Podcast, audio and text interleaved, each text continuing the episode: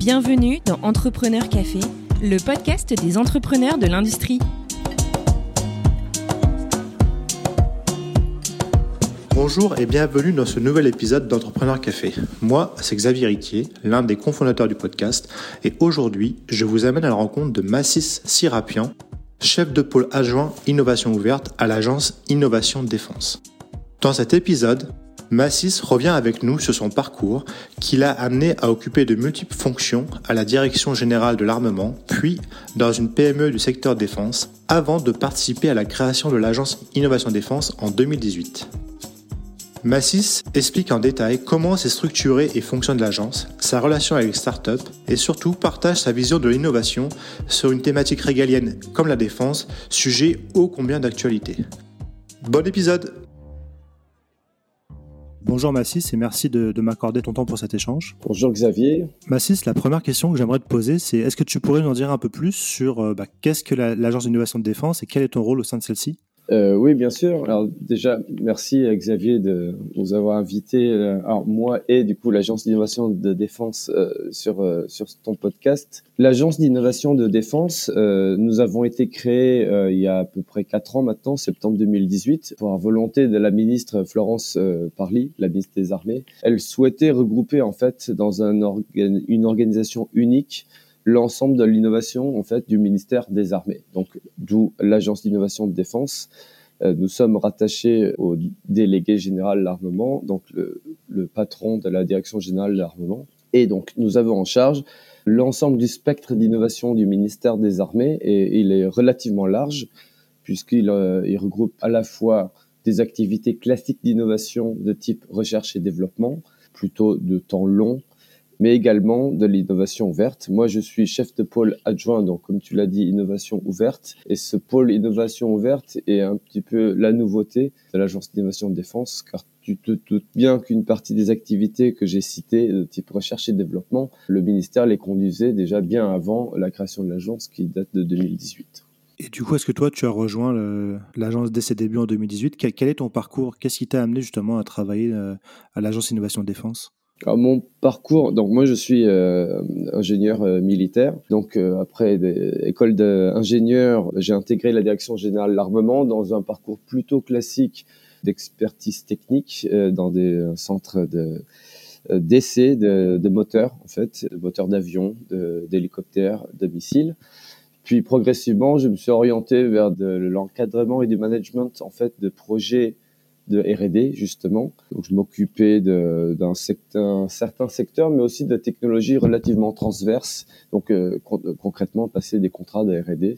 Quand je dis transverse, du type euh, guidage, navigation, capteurs, matériaux, composants, donc le genre de choses qui sont un petit peu partout, qui ne sont pas spécifiques euh, à une activité ou à une armée en, en particulier. Moi, j'ai toujours été attiré par l'entreprise, l'industrie je me suis orienté sur la politique industrielle, toujours euh, à la DGA, donc la Direction générale de l'armement. Euh, donc, je me suis euh, occupé d'un secteur en particulier en matière donc de politique industrielle. Les enjeux sont typiquement maintien de compétences qu'on juge critiques pour pour être toujours capable de, de, de produire certains équipements, donc pour assurer la souveraineté de la France. Puis, pour aller encore plus loin dans le monde de l'entrepreneuriat, j'ai passé trois ans dans une PME euh, industrielle euh, dans le milieu de l'hyperfréquence, dans le cadre du pacte défense PME du ministre de l'époque, donc qui était Jean-Yves Le Drian, euh, qui souhaitait en fait soutenir les PME de notre supply chain par plusieurs leviers. Et l'un des leviers était que la, la, mise à disposition d'ingénieurs des officiers de corps d'armement comme moi dans les PME. Et donc j'ai eu euh, l'occasion de passer trois ans dans un poste de management dans une PME euh, industrielle. Donc c'était, euh, étais un peu comme on, dirait détaché pour une durée déterminée dans cette PME pour les aider à, grandir, c'est bien ça? À se structurer? C'est ça, en fait, c'était à la base plutôt sur une logique de business, business développement.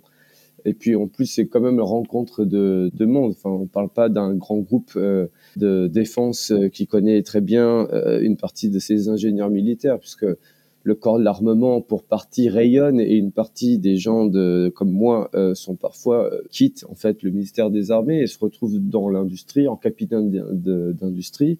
Là, dans une PME, c'est beaucoup moins fréquent. Donc, au début, dans une logique plutôt de business développement, revue stratégique en fait avec avec la direction qui s'est structurée en business unit du coup à l'époque et voulait créer une nouvelle business unit. Donc on faisait plutôt de sous-traitant en fait d'électronique pour notamment l'industrie de défense mais également une ligne de produits euh, en broadcast donc des émetteurs télé et radio et voulait créer une nouvelle activité l'énergie et donc euh, les, les, les, patrons de l'époque m'ont confié à la création le développement de cette business unit et je cite comme une start-up donc qu'on n'était pas du tout.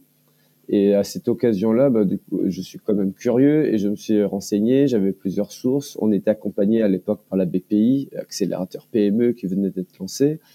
Il y avait aussi un écosystème, là on parle des années 2014-2015, un écosystème euh, qui commençait un petit peu à se structurer et à avoir aussi euh, soit des références, mais au moins une volonté en fait d'éduquer les entrepreneurs par exemple The Family à l'époque, qui a défrayé et défraie toujours la chronique, mais il est indéniable qu'ils ont apporté quand même pas mal euh, en termes d'acculturation. Tu peux, tu peux expliquer en quelques mots ce qu'est euh, The Family du coup? Ah oui, donc pour ceux qui connaissent pas, c'est euh, une société d'investissement en fait de, dans des startups plutôt au, au stade d'amorçage.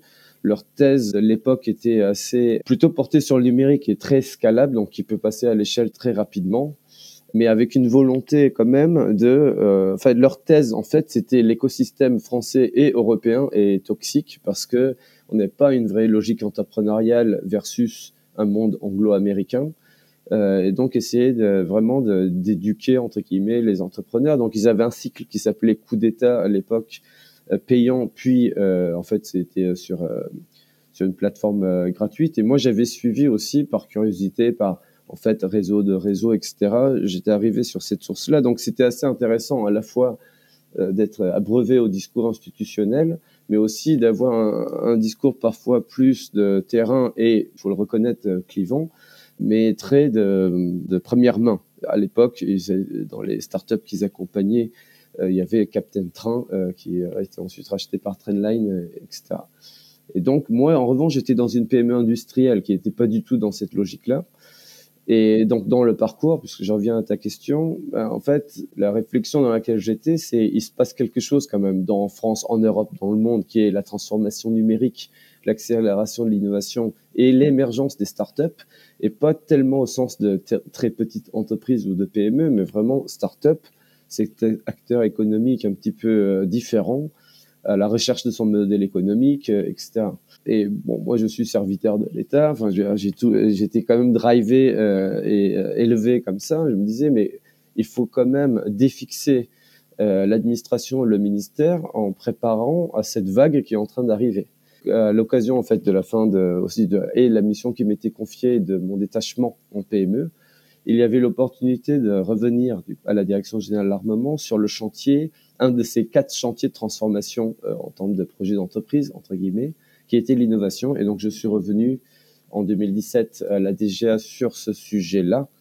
Et peu après, lorsque le, le, gouvernement actuel euh, a été, euh, enfin le président a été élu et le gouvernement nommé, l'innovation a même été érigée comme chantier ministériel. Je le disais en introduction, donc c'est vraiment une volonté de, la ministre Florence Parly et le chantier ministériel, c'est la DGA aussi qui coordonnait. Donc, je me suis retrouvé à à la fois structurer le chantier de transformation de la DGA et aussi à coordonner au sein du ministère pour le cabinet de la ministre l'ensemble de ce chantier qui, au bout d'un an, a donné lieu à la création de l'agence d'innovation de défense, donc comme je le disais en 2018.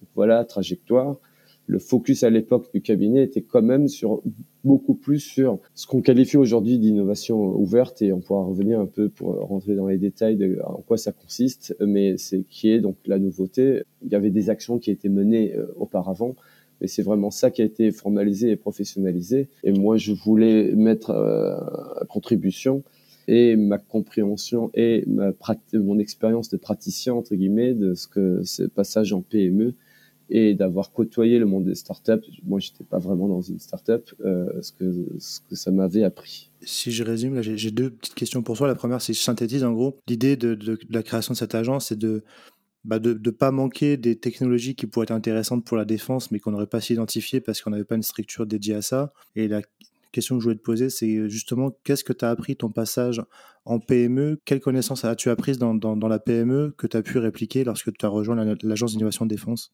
Plusieurs choses. En fait, alors même au-delà de l'innovation, ce que euh, toutes les PME ETI et notamment françaises savent probablement, c'est la difficulté d'accéder quand même au client final et, c'est aussi une volonté de la DGA aussi de placer quelqu'un de, euh, de la structure au niveau des PME, parce que la difficulté, commune pardon, que à une PME dans n'importe quelle supply chain et le client final, c'est ce qui entre en gros les maîtres d'œuvre intégrateurs, etc. Donc j'ai pu constater les difficultés même juste de information, de visibilité, de feuilles de route. Là, on parle pas d'innovation ouverte, hein, mais euh, dans la PME où j'étais, on avait des contrats, on était associé quand même à des feuilles de route planifiées de recherche et développement.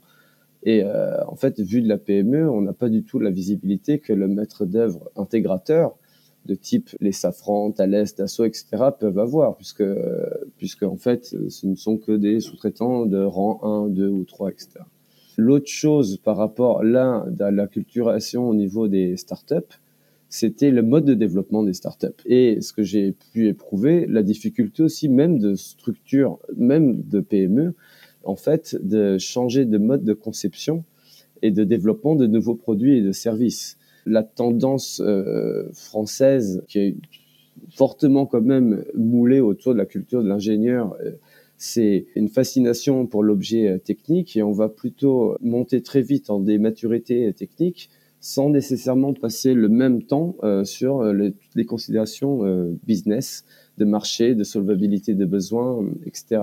Or, une startup, radicalement, bat les cartes les, avec toutes les notions de développement itératif de produits minimal viable et MVP, la Minimal Viable Product, vu que la startup est, elle, dans une euh, zone beaucoup plus inconfortable qu'une PME qui crée une nouvelle ligne de produit. La startup, elle, pose un constat initial en disant il y a sûrement une imperfection de marché ou un produit à développer, mais ce n'est qu'une hypothèse. Et c'est pour ça qu'elle doit aller très vite euh, au product market fit, c'est-à-dire sortir un produit qui va vraiment rencontrer son marché et valider les hypothèses de caractéristiques du produit, de pricing, de modèle économique, etc. Ça, c'est le mode de développement économique, moi, que ça m'a pu m'apprendre.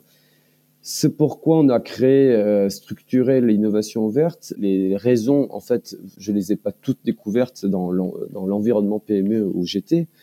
Euh, C'était que, bah, justement, dans l'explosion de l'innovation, de l'exponentialité des technologies, des les émergences de ces acteurs qui passent sous les radars, en fait, parce que les, une partie des startups ne sortent pas, n'ont pas les canons de beauté des PME, ETI ou des acteurs euh, traditionnels que connaissent les grands groupes comme le ministère des, Armées, eh bien, on passe. Enfin, moi, j'avais la conviction qu'on passe à côté d'une masse noire, c'est-à-dire de potentiel en fait d'innovation, euh, mais qui ne viennent pas du tout au ministère des, Armées. Je vais te donner un exemple. Il y a un dispositif de soutien à l'innovation qui ou aux PME qui existe depuis plus d'une dizaine d'années, qui s'appelle le dispositif Rapide c'est un dispositif de subvention pour les projets du haut, donc à caractère à la fois civil et militaire. Ça fait dix ans que ça existe. Moi, quand j'étais en PME, on en avait, euh, on avait déposé des projets, on en, avait eu euh, deux ou trois, euh, enfin toujours un à la fois, mais on avait un track record d'arriver à obtenir ce genre de, dispositif. Mais quelque part, il y a un biais en fait dans ce type de soutien qui relève quand même de l'innovation verte eh bien, moi, ma PME avait bien identifié l'intérêt travailler avec le ministère des Armées et donc bah, était dans le mindset de déposer un projet à caractère dual. Euh, mais quid de toutes les, boîtes qui ont des technos qui ne sont pas hashtag défense, et il y en a quand même beaucoup plus, et, mais qui pourraient se diversifier en fait sur des cas d'usage défense. Là, donc à mon retour de PME, on avait fait un peu des stats et on avait découvert qu'il y avait près de la moitié des startups euh, qui ne veulent pas travailler avec le ministère des Armées et la plupart du temps, pour une bonne raison, c'est je n'y avais pas pensé. Ah, donc c'est pas qu'ils ne veulent pas, mais c'est qu'ils ne sont pas au courant que s'il y a un potentiel pour eux euh, aux armées, quoi.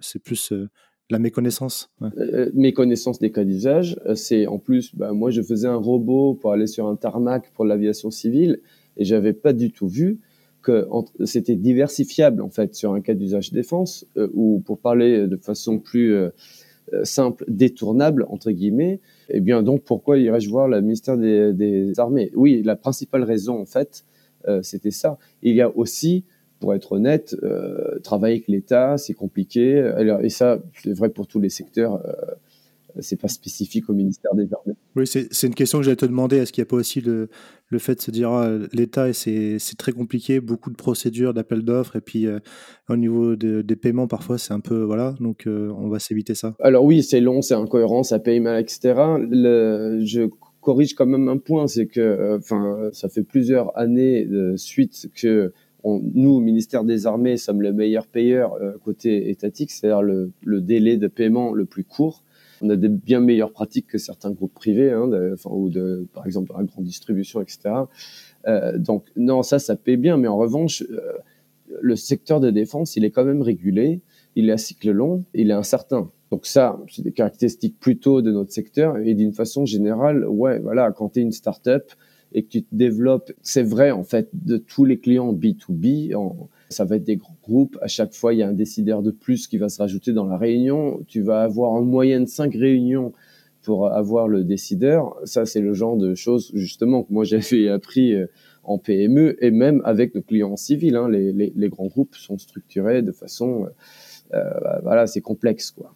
50% euh, de masse noire et, et, dans une explosion en fait quand même d'innovation de plus en plus portée par des acteurs économiques de type start-up qui passent sous les radars, qui ne sortent pas des laboratoires, contrairement aux croyances. Toutes les start-up ne sont pas des spin-offs des laboratoires du type euh, CEA, euh, euh CNRS, etc. Bien sûr, il y en a, et de très belles, mais il y a aussi des, des start-up qui assemblent des technologies, qui assemblent des choses qui sont issues d'autres secteurs et les assemblent astucieusement et nous, c'est ce qu'on s'était dit en 2018 en créant l'agence. Eh bien, nous aussi, on cherche, on, on va pas s'interdire en fait d'aller puiser des innovations qui viennent potentiellement d'autres secteurs afin de les assembler et les diversifier sur des cas d'usage défense et potentiellement même créer une rupture.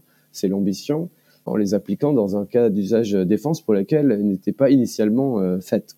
Et du coup, depuis, euh, depuis la création en 2018, est-ce que est-ce que vous avez en, bon français un track record là, de nombre d'entreprises, de startups que vous avez pu identifier, des projets qui ont été lancés grâce à, grâce à l'Agence Innovation Défense? Oui, avant de répondre dans les chiffres, je vais te dire déjà comment on agit avec elles parce que c'est c'est important pour la partie de qu'est-ce qu'on mesure. Je te disais donc 50% dans nos constats, mais il y avait aussi un autre constat. On a eu la chance, en créant l'agence d'innovation de défense en 2018, de créer finalement pour la partie de pôle innovation verte une structure d'innovation verte relativement tard en fait en France. La French Tech, c'est en gros 2013-2014, ça explose avec euh, Fleur Pellerin, la French Tech, euh, le croc rouge, etc. Enfin, et cette, euh, ces phénomènes.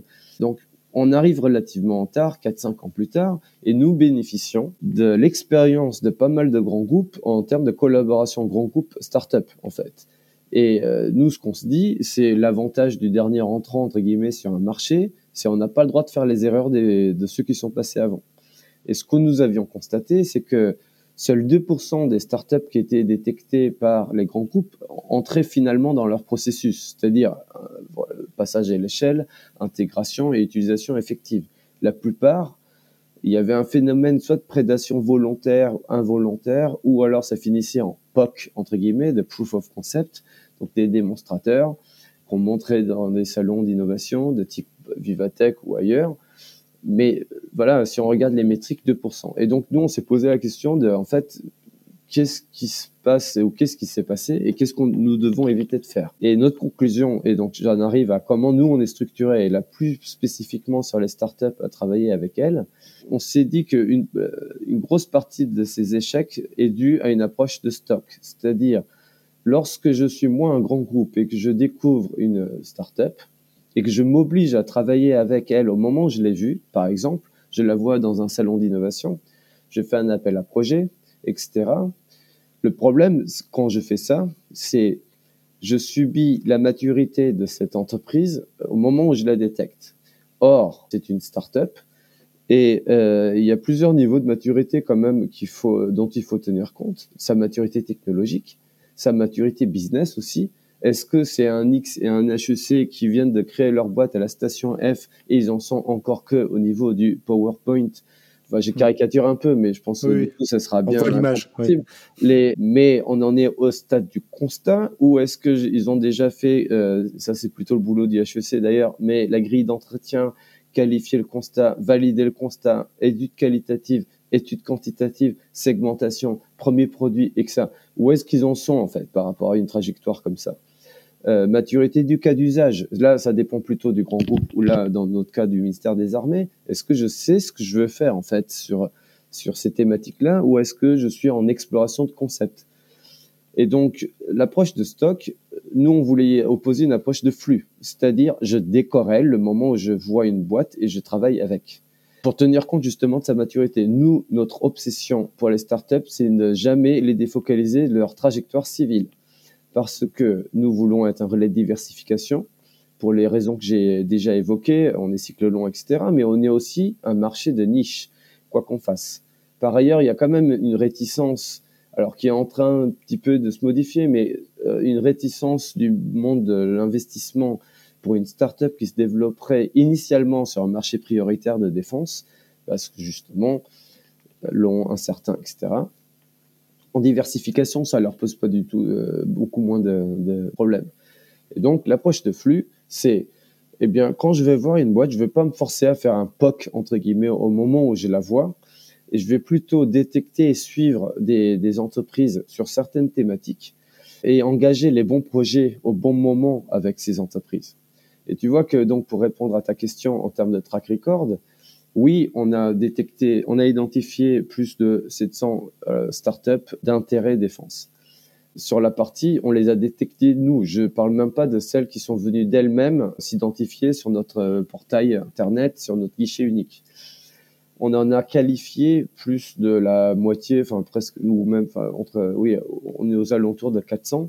Quand je dis qualifié, on a reçu les fondateurs de toutes ces startups euh, sur une durée longue. Donc les pitchs de 10 minutes, on n'est pas du tout fan. Et je ne dévoile aucun secret, mais aucun entrepreneur n'est fan aussi des pitchs de 10, minutes. Nous, on prend une heure. Mais on veut comprendre le projet, on veut comprendre l'équipe et on veut comprendre surtout leur trajectoire. Parce que quand on va initier derrière le bon projet au bon moment, on va financer des maquettes, des démonstrateurs, des prototypes avec un contrat ou une subvention, mais surtout, on va financer des fonctions que ces entreprises allaient de toute façon développer pour leur feuille de route civile. Une startup, elle a toujours une feuille de route euh, délirante euh, pour devenir one billion dollar compagnie. Elle est toujours en retard de l'exécution de sa feuille de route. Donc, mais ces fonctions qui sont prévues, soit pour mieux servir un client existant, soit pour ouvrir un nouveau segment de marché, si certaines de ces fonctions-là, moi, elles me sont critiques pour un démonstrateur, dans mon cas d'usage un peu atypique défense, si j'appuie par un projet, par exemple, de démonstrateur, eh bien, je ne la défocalise pas. Mais c'est ça qu'on entend par le bon projet au bon moment, c'est je vais faire soit une maquette pour illustrer un, un concept, un démonstrateur pour euh, démontrer des fonctionnalités limitées mais qui sont clés, soit carrément un prototype, la première de pré-série, et donc, l'entonnoir qu'on avait présenté à l'époque bah, pendant le chantier innovation, c'était de dire que quand je vois 100 entreprises, là, en chasse, hein, en détection, quand je vois 100 entreprises, c'est 10 projets de maquette et un prototype. On veut vraiment un entonnoir hyper, enfin, qui a une forme d'entonnoir et pas une forme de cylindre. L'entonnoir de l'innovation euh, prend souvent la, la forme d'un cylindre en R&D plus classique, sous contrainte budgétaire, et c'est vrai dans les grands groupes quand tu as une contrainte budgétaire et les besoins qui ne descendent pas, eh bien, il y a une réticence à prendre trop de risques. Et donc, d'essayer des choses un petit peu à côté. Normalement, les équipes de R&D, bah, qui doivent quand même préparer, en fait, hein, et dérisquer des feuilles de route euh, tirées pour nous euh, par une loi de programmation militaire, parce que ce sont des besoins de nos clients internes, hein, que sont les armées, eh bien, bien sûr, ils seront moins euh, joueurs, entre guillemets, ou euh, adepte de la prise de risque. Nous, on cherche vraiment euh, un entonnoir qui a une forme d'entonnoir. Et aujourd'hui, en termes de transformation de ce funnel, on est dans les euh, ratios que je t'ai cités. Bien sûr, par coup de bol, on tombe aussi sur des, des entreprises qui sont déjà à des maturités plus élevées. Le cas d'usage est plus élevé, toutes les maturités sont plus élevées. Ça nous permet parfois d'avoir directement des expérimentations ou des déploiements sur le, sur le terrain. Mais ça, c'est du coup de bol, entre guillemets. On ne peut pas s'engager sur le, coup de bol lorsque la mission, c'est de l'innovation ouverte, de diversification auprès de ces startups.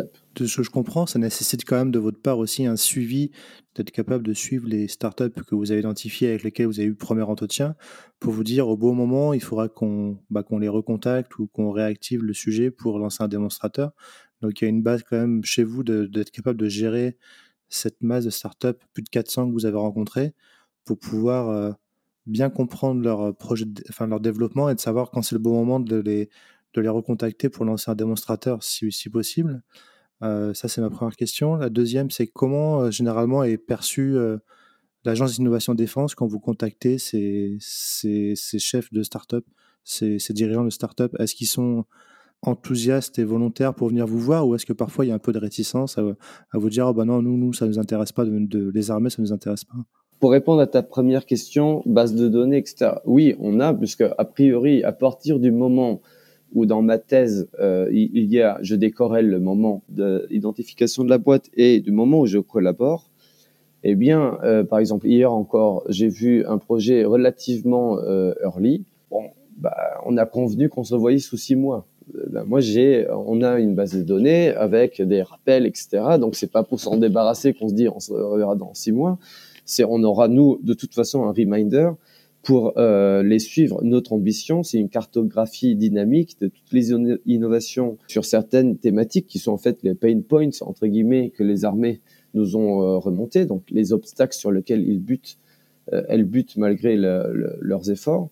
Donc oui, la base, elle sert à garder une sorte de main courante et de savoir où ça en est. Et bien sûr, parfois, ce sont plutôt des jalons de quand tu auras levé de fonds, euh, reviens vers moi, parce qu'en fait, c'est là où il y aura un, un événement clé.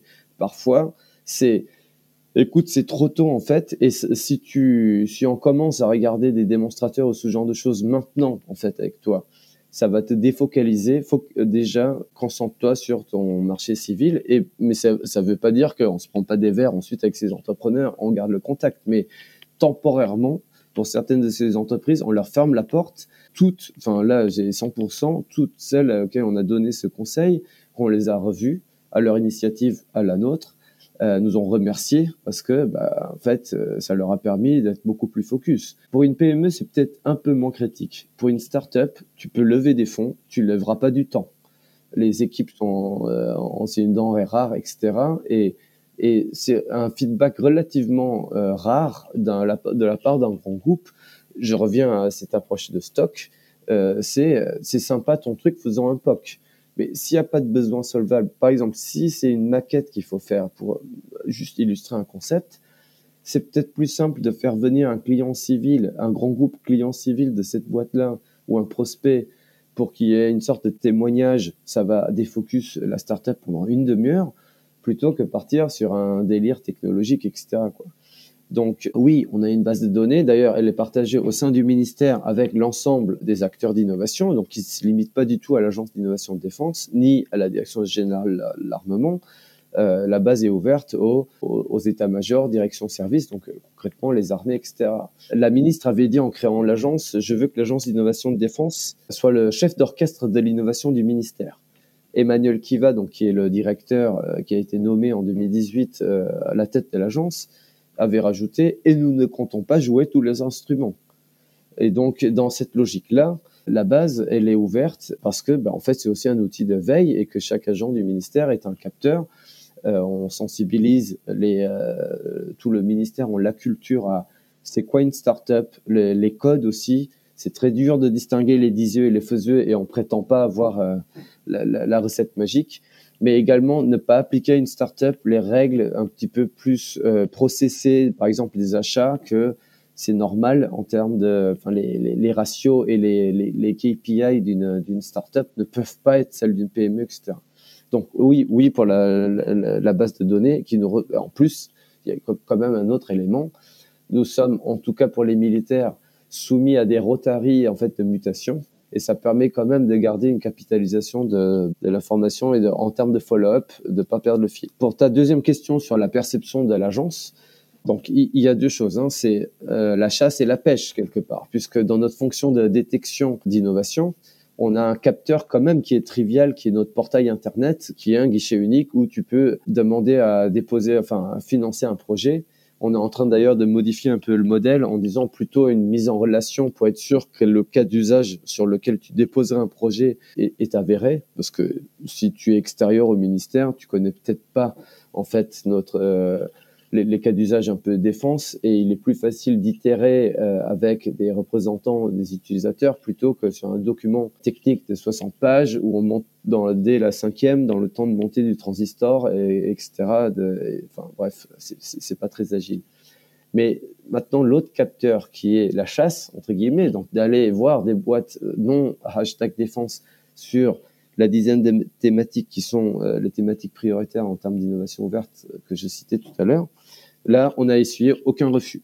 Pourquoi? À mon avis, parce que déjà, on est cool, euh, on est sympa, et puis on a le sourire, et euh, enfin, c'est quand même important, mais surtout, on a un langage clair. On parle un langage entrepreneurial, on, le dit, on leur dit ce que j'ai dit là tout à l'heure, euh, on, va détecter, suivre les startups prometteuses sur certaines thématiques, et avec celles qui nous semblent vraiment les plus avancées, on va engager le bon projet au bon moment, etc.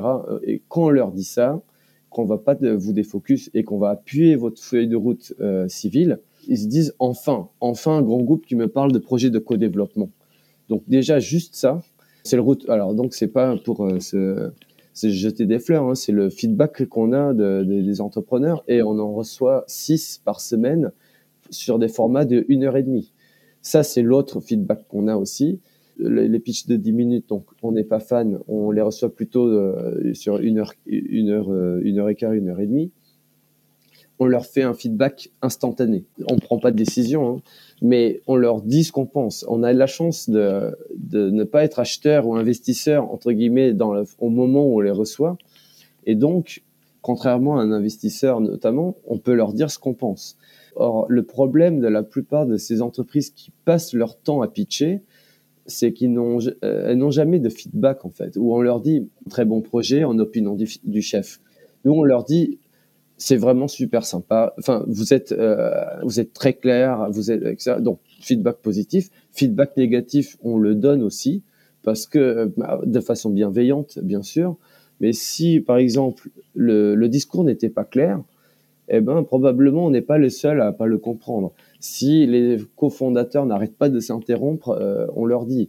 Si euh, il y a encore des points de vigilance, bon bref, on leur dit. Bien sûr, nous sommes libéraux.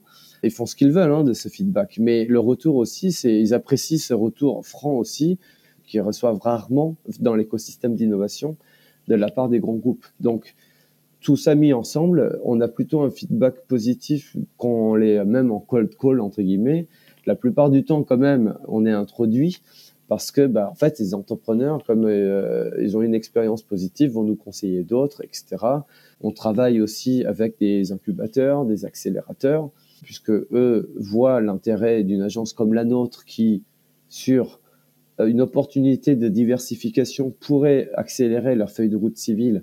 Et ça il y a que moi enfin il y a que nous agence d'innovation de défense et ministère des armées qui peuvent avoir cette intuition bah, nous ouvrent aussi leurs leur portes et nous mettent en relation avec euh, leurs entrepreneurs. Je me, je me, posais la question, alors je ne sais pas si c'est euh, une info confidentielle ou que tu peux partager avec nous, mais dans les technologies ou les, ou les projets, les besoins qui, que vous remontent vos clients internes, est-ce que il y a plus de demandes de la part de l'armée de terre, de l'armée de l'air ou de la marine, ou est-ce que c'est équivalemment réparti, ou est-ce qu'il y a vraiment un, un secteur où il y a beaucoup plus de demandes qu'un autre? Ça, c'est ma première question. Et est-ce qu'aussi il y a une typologie de technologie qui est euh, majoritairement demandée par, euh, par vos clients internes? Pour répondre à ta première question, on compte pas les points par couleur d'uniforme en fait, et même tout le ministère est plutôt euh, dans une logique interarmée. Les capacités militaires en fait à venir. Donc on parle beaucoup d'innovation ouverte depuis le début, mais on communique aussi à l'agence d'innovation de défense sur le budget annuel d'un milliard d'euros euh, opérationnel, donc budget opérationnel que nous avons. Mais l'immense majorité en fait de ce budget va du côté R&D. La, partie recherche et développement, elle est tirée par ce qu'on appelle, nous, le capacitaire, c'est-à-dire le président de la République, un livre blanc, une revue stratégique, énonce la vision euh, politique de moi, France, je veux être capable de projeter telle capacité militaire sur tant de théâtres d'opération à la fois, etc. L'état-major des armées et les états-majors d'armée déclinent en fait cette volonté en euh, effet euh, militaire. Puis il y a un dialogue avec la direction générale de l'armement pour transformer ces capacités militaires qui sont pas encore à ce stade-là. Euh, c'est pas terre air mer. Hein.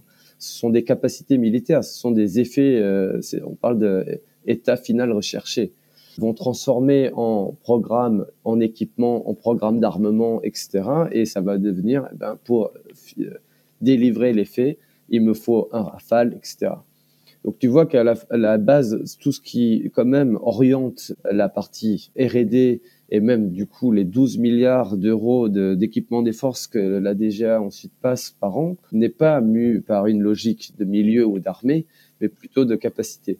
Ceci étant dit, pour la partie innovation verte, on est à la base allé voir plutôt les armées, là, les trois armées, en leur disant bah, quels sont les obstacles sur lesquels vous butez euh, malgré vos efforts, etc.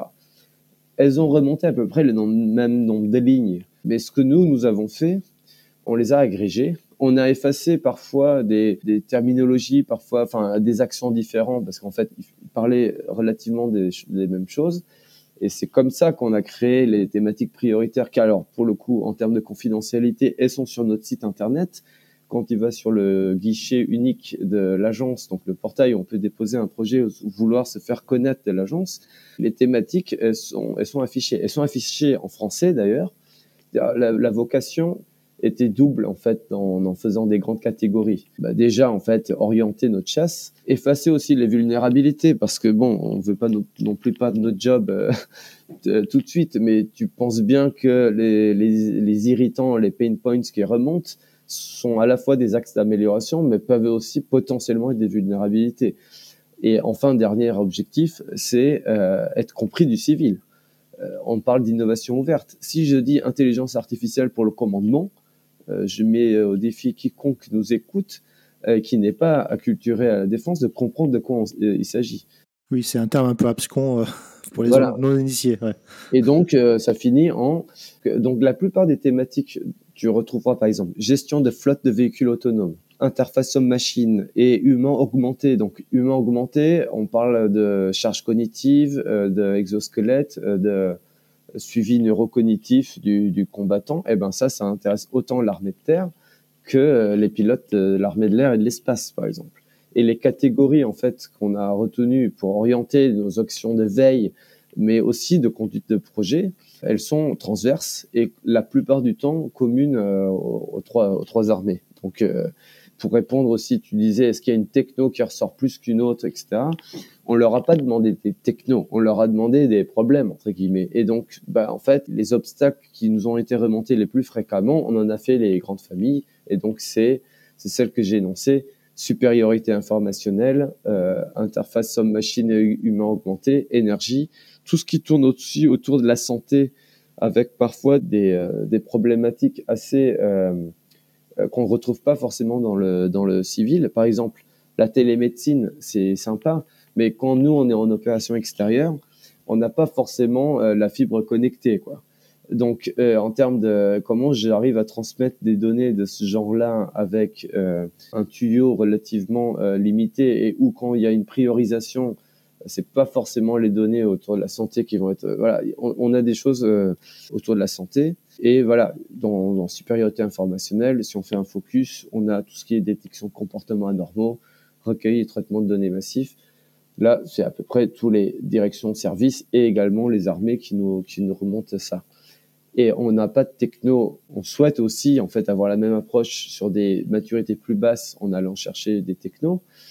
Mais une fois, un incubateur nous avait posé la question, euh, moi j'ai plein de startups qui tournent autour de la, data, est-ce que ça vous intéresse? Mais moi, peu m'importe en fait si c'est de la 5G, de l'IA ou du biomimétisme. Une startup ou une entreprise ne se crée pas pour faire une techno, elle se crée pour résoudre un problème. Moi, je partage euh, mes opportunités. Si pour ça, elle doit mettre en œuvre de la 5G comme un essaim d'abeilles biomimétisme, fine, mais c'est pas une finalité en soi. Ceci étant dit, donc c'est normal pour l'instant qu'il n'y a pas de techno parce qu'on est plutôt orienté par de l'application et donc de l'effet final recherché. Euh, on a l'ambition en fait aussi de, de, mener cette logique en fait de détection, diversification aussi au niveau des technologies. Et là, on sera probablement autour de, par exemple, de l'énergie, vraiment des, des, des, des, composants en fait qui permettent euh, les, vraiment les, les, technologies un peu générales qui peuvent se combiner autour de, de l'énergie, que ça peut être aussi autour de la, de la robotique. Aujourd'hui, quand on parle robotique au ministère, la plupart des gens vont tout de suite penser à la robotique terrestre. La robotique, c'est bien plus large et c'est en train d'exploser. Et donc, voilà, ce, genre de thématiques euh, plus technologiques, on les rajoutera probablement cette année euh, ou, la suivante. Mais comme une startup, on grossit, enfin, on, aura quatre ans cette année. Euh, ce sont quand même des processus nouveaux et des façons de faire euh, nouvelles on est parti au début sur des thématiques qui venaient plutôt de, l'usage militaire. Et donc, euh, du coup, ça fait quatre ans que vous êtes euh, créé. Et comme une startup, est-ce que vous, vous pouvez déjà communiquer sur une, on va dire, une success story. Euh, Est-ce qu'il y a un exemple de, de startup ou de PME, même innovante, que vous avez rencontré avec lesquelles vous avez pu développer un, produit ou un démonstrateur dont tu peux parler aujourd'hui? Je peux prendre un exemple, par exemple, de là typiquement de donc c'est une startup qui nous contacte qui fait des détecteurs type caméra euh, qui les courbe en fait comme euh, une rétine. La plupart des capteurs, par exemple, que tu as dans le, caméra de ta smartphone ou dans, un appareil réflexe ou même dans les équipements spatiaux, bah, ils sont plats. Et ça pose plein de problèmes en fait. Cette startup, euh, on la détecte par nos réseaux. Euh, là, vraiment côté innovation verte, euh, on la reçoit. Et en fait, on se rend compte que effectivement, il pourrait y avoir des applications euh, défense. Alors, Là, on parle de composants. Et euh, là, c'est quand même aussi une spécificité de ce qu'on fait. Euh, nous, on ne développe pas que des applis numériques, etc. Enfin, on est aussi sur des sujets hardware. Je te laisse imaginer les temps aussi que ça, que ça implique. On n'est pas juste à, à développer du code. soit à développer du code en disant euh, voilà, nous on est euh, startup.io, euh, on a développé WhatsApp pour chat diabétique qui était la niche non exploitée jusque-là par Facebook, etc. Ok, c'est sympa, mais du coup, les itérations hardware, là on parle en plus de composants, sont un peu plus longues. Eh bien, on les a rencontrés en 2021, plutôt en début d'année. Dans la même année, bon, qualifié, ok, donc c'est peut-être pas le focus tout de suite, mais mise en relation avec euh, avec nos experts techniques. Dans l'agence, on a des experts scientifiques de, de haut niveau sur certaines euh, thématiques. Euh, là, vraiment au niveau sciences, hein, donc euh, matériaux, euh, composants, etc. Ça match dans la même année. Donc là, on parle pas de passage à l'échelle à ce stade-là, mais c'est déjà mis en relation avec l'écosystème, y compris d'ailleurs bah, des industriels euh, concernés chez nous, en disant ce genre de choses va arriver, et une thèse cifre euh, dans l'année déjà pour influencer entre guillemets dès maintenant leur feuille de route sur les spécificités de défense. Là, on est en train de voir avec eux, peut-être pour aller même un cran plus loin, pour faire un, un démonstrateur, mais tout va être lié à leur, euh, à leur aussi à leur feuille de route mais donc là, plus un, un, démonstrateur plutôt qu'au niveau de recherche. Mais ils sont très contents d'avoir euh, aussi déjà en fait cette, euh, cet axe recherche parce que c'était leur besoin. Donc c'est aussi pour montrer que c'est pour ça que moi j'aime pas du tout le terme de POC, mais que les leviers d'action ça peut être euh, une thèse. Pour d'autres cas, en fait, on a pu aussi avoir des déploiements en fait de, de choses beaucoup plus mûres et en fait, je pourrais même citer des innovations euh, qui ont été euh, même suscitées en interne à la base. Donc ça s'appelle l'innovation participative. Ça existe depuis 30 ans, enfin euh, même plus maintenant parce que ça fait ça fait quelques années qu'on dit toujours 30 ans, donc on doit s'approcher des 35 ans. Euh, et ça, on est arrivé jusqu'au passage à l'échelle et, euh, et industrialisation. Euh, on a eu aussi, donc ça, on a des success stories parfois du coup avec des PME là on parle pas de, du tout de start-up, et euh, ou un innovateur, un agent du, du ministère, pas du tout, force, pas forcément un ingénieur, pas du tout euh, un, un, officier euh, supérieur. Enfin, c'est vraiment c'est ouvert à, à, quiconque et qui sont aujourd'hui déployés sur le déployés sur le théâtre. Et ça, c'est aussi appuyé par par l'agence.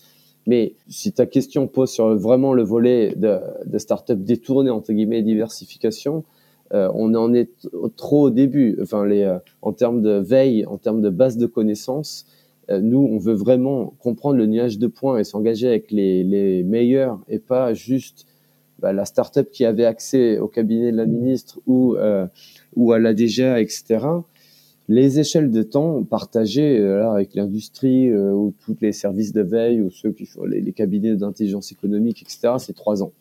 Et donc, en fait, c'est relativement dur euh, au début de faire des success stories euh, sur la base de cette détection. En revanche, des projets euh, que les armées nous ont amenés et qui ont pu être déployés ou en phase de, de, l'être, il y en a plus. Mais en revanche, c'est pas forcément des startups et c'est pas nécessairement issu de cette de cette logique de, que je qualifie moi de diversification. C'est plus de la R&D qui n'était pas planifiée, c'est des besoins mal couverts on est plutôt sur de l'incrémental ou vraiment du besoin non couvert.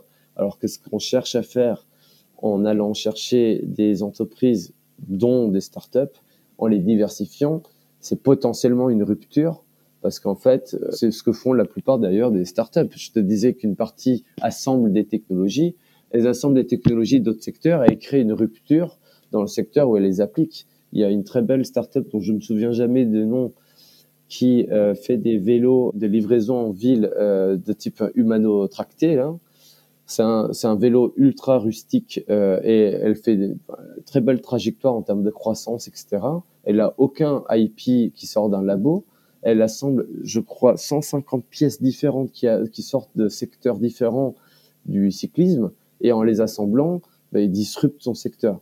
Nous, pour la partie chasse, c'est ce qu'on cherche à faire aussi, et du coup, on chante les louanges, disons, de, de l'approche de flux. L'approche de flux a un inconvénient, il faut amorcer le, le, pipe. Mais en revanche, par rapport à la logique 110.1 que je disais, on est, on est complètement euh, sur la trajectoire.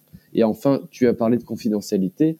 Tu comprends aussi qu'on est réticent sur les choses qui ne sont pas hashtag défense, qu'on a spoté et qu'on suit, à les rendre trop publiques, même s'il y a une pression autour de l'innovation à communiquer, etc parce qu'on est aussi quand même sur des logiques de souveraineté et d'intelligence euh, économique et euh, on ne veut pas non plus trop faciliter le travail euh, des gens d'en face, quoi, comme on dit. Donc euh, voilà. Donc pour tout ce qui est dans le pipe de assemblage ou de diversification, c'est pas forcément les projets sur lesquels sur lesquels on souhaite communiquer parce que voilà, on est l'agence d'innovation de défense, on n'est pas une agence d'innovation tout court.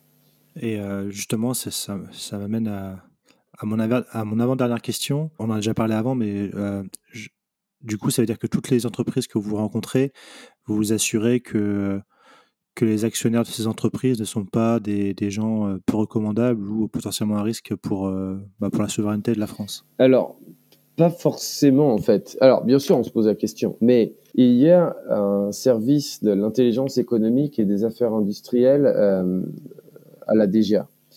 Euh, leur boulot, euh, c'est euh, c'est de suivre en fait un ensemble d'actifs avérés qui sont critiques, stratégiques. Donc, ce sont des PME, des ETI, a des, vraiment des entreprises de toute taille.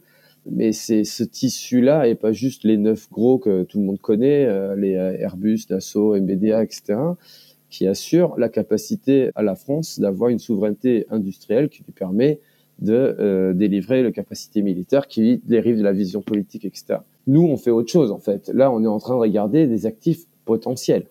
Et si j'applique les mêmes règles dès le début, par exemple, euh, ils doivent être tous français, habilités, etc., ça n'a pas de sens.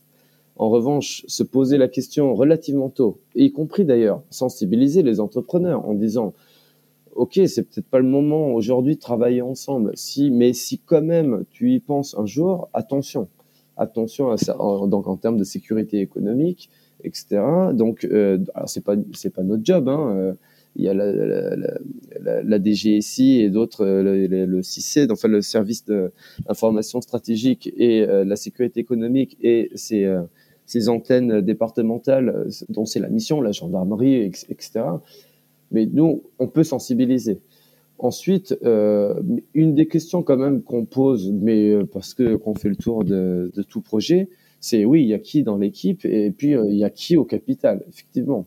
Euh, mais c'est plus aussi pour comprendre à quel point les fondateurs qu'on voit sont libres de faire ce qu'ils voudront derrière.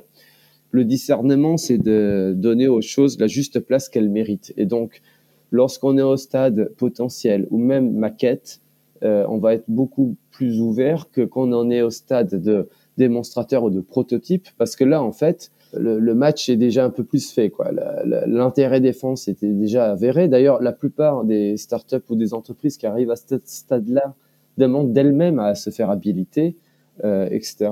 Et nous, on veut juste s'assurer que les boîtes qu'on aurait vues trop tôt ne se mettent pas dans une position intenable à, à leurs dépens en faisant rentrer, par exemple, des investisseurs incompatibles, en gros, avec, avec notre secteur. On n'a pas de critères absolus, on reste ouvert, mais bien sûr, c'est un, c'est un sujet de, important pour nous. Et puis, on se rend compte aussi qu'une partie, il y a une forme de naïveté quand même dans le monde de, de l'innovation, à tout partager entre techniques, etc. La beauté de mon algo, etc. Euh, on a, on n'a pas que des copains en face, euh, malheureusement, et que parfois nos alliés sont aussi des adversaires d'un point de vue économique, etc. Et ça, on sensibilise. Après, sans être parano, mais il y a d'autres choses aussi, parfois plus subtiles.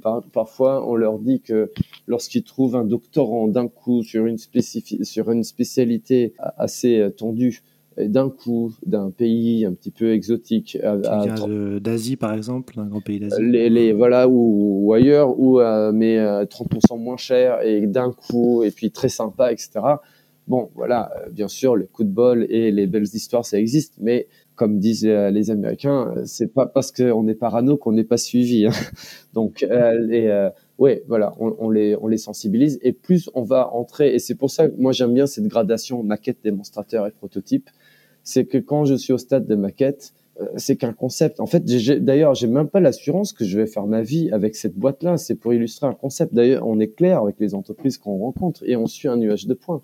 Donc, s'il y a ce stade-là à cause des niveaux de maturité. Par exemple, bah, moi, mon ministère ne sait pas encore quoi faire de, autour de la notation d'image ou ce genre de choses, par exemple. Si je vois une startup qui est pas ultra, ultra euh, dans nos critères, c'est pas grave en fait, parce que l'enjeu, c'est de les défixer et c'est de les faire réagir autour d'une maquette. C'est beaucoup plus grave quand je suis au niveau d'un prototype. Et il y a d'ailleurs la même chose lorsqu'on fait un suivi d'une équipe. Même là, euh, bien euh, nationale française. Lorsqu'au début on va la rencontrer, bien sûr, euh, une startup hardware, elle est encore dans un incubateur, mais bien sûr qu'elle n'a pas son chef de l'industrialisation. Mais ils sont pas débiles, ils le savent. Donc c'est un point de vigilance. Maintenant, ils en sont à ship le produit, etc. Ils ont toujours pas le monsieur ou madame autour de l'industrialisation. Là, c'est maintenant c'est un risque, il y, a, la même chose autour de, ces sujets de, qui est au capital, à qui il parle, la composition des équipes. Ma, dernière question, euh, pour clôturer notre entretien, bah, si ça serait euh, je suis une euh, dirigeante d'une startup, euh, j'aimerais te contacter ou contacter l'agence Innovation Défense. Comment je fais? Tu m'avais parlé d'un site internet. Oui, tu vas sur notre site, donc c'est le site du ministère des Armées, hein, défense.gouv.fr. Euh, donc slash AID, Agence d'innovation de défense, et il y a un onglet déposer vos projets. Alors du coup, euh, comme tu as bien suivi toutes les missions, tu n'as pas forcément envie de déposer un projet, mais déjà d'avoir un contact. Eh bien là, euh, tu peux juste dire je veux une mise en relation, etc. Donc en fait, ça c'est la partie pour ceux qui n'ont vraiment aucun contact. C'est vraiment le, plus simple en disant eh bien j'ai entendu Massis sur le podcast de Xavier euh, tel jour euh, de diffusion et euh, je souhaiterais être mis en relation. Je conseille quand même à, la startup que tu représentes de regarder aussi si tu es dans les thématiques qui sont sur la même sur la même page internet parce que ce sont quand même nos centres d'intérêt prioritaires. On est ouvert hein, mais ça donne aussi quand même une orientation de ce qui nous intéresse en, en, particulier. Et donc, si tu es une startup, moins que de 4-5 euh, années d'existence et sur ces thématiques, tu es à peu près sûr euh, que tu finiras dans notre format que j'ai évoqué, euh, Sitting Startup, donc de, rencontre, qui, est le début de, notre, de la relation avec les, les cofondateurs. Eh bien, merci beaucoup Massis pour cet entretien fort intéressant. J'encourage du coup tous les responsables de start-up qui, qui, nous écoutent et qui ne connaissaient pas l'agence d'innovation défense à aller sur le site internet, regarder si les technologies qu'il développe sont potentiellement d'intérêt pour, pour, pour toi, Massis, et de, de le cas échéant, de ne pas hésiter à vous contacter. Merci beaucoup, Massis, pour cet entretien. Merci, Xavier, pour l'invitation. Et voilà, merci à tous de nous avoir écoutés jusqu'au bout. J'ai été ravi de vous faire partager ce moment avec cet entrepreneur très inspirant. N'hésitez pas à nous soutenir et laisser vos commentaires sur nos réseaux sociaux LinkedIn, Twitter et Instagram, ou bien encore nous laisser 5 étoiles et un avis sur Apple Podcast. Nous vous donnons rendez-vous jeudi prochain pour le prochain épisode de nos podcasts. À jeudi!